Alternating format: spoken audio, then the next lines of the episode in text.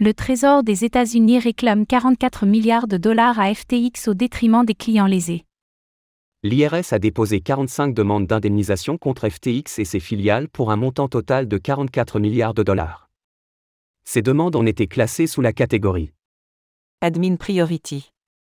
donnant ainsi la priorité à l'IRS sur les autres créanciers, y compris les clients lésés de FTX.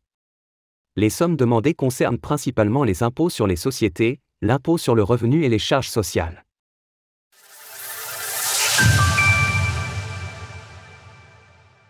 Le Trésor américain se mêle de FTX.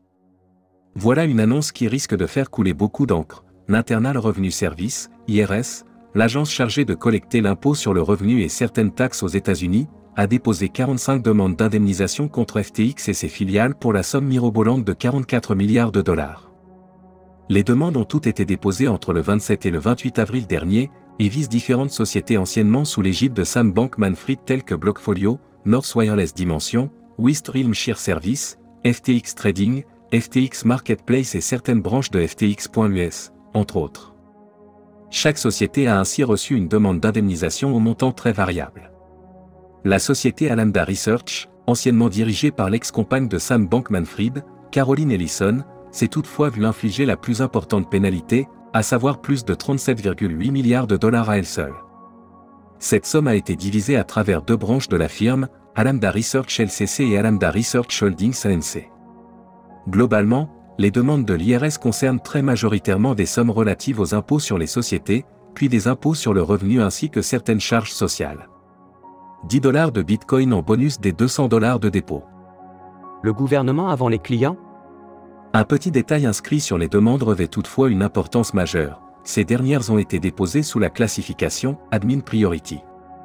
Cela signifie que les demandes de l'IRS, puisque de nature administrative, bénéficient d'une priorité totale sur les autres créanciers, c'est-à-dire les clients lésés de l'exchange ayant perdu de l'argent suite à sa faillite.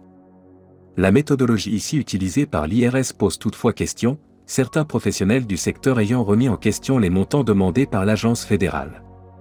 Par ailleurs, comme souligné par certains observateurs sur Twitter, l'équipe de restructuration de FTX devrait naturellement se défendre contre les demandes de l'IRS.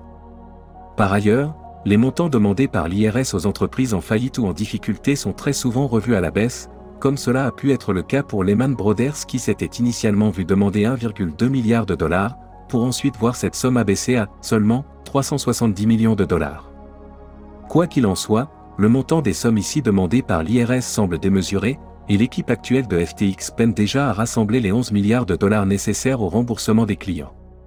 Reste donc à voir ce que fera l'équipe juridique de FTX pour se défendre dans cette nouvelle affaire venant sérieusement compliquer le dossier déjà lourd de ce qui fut jadis le deuxième exchange le plus important au monde derrière Binance.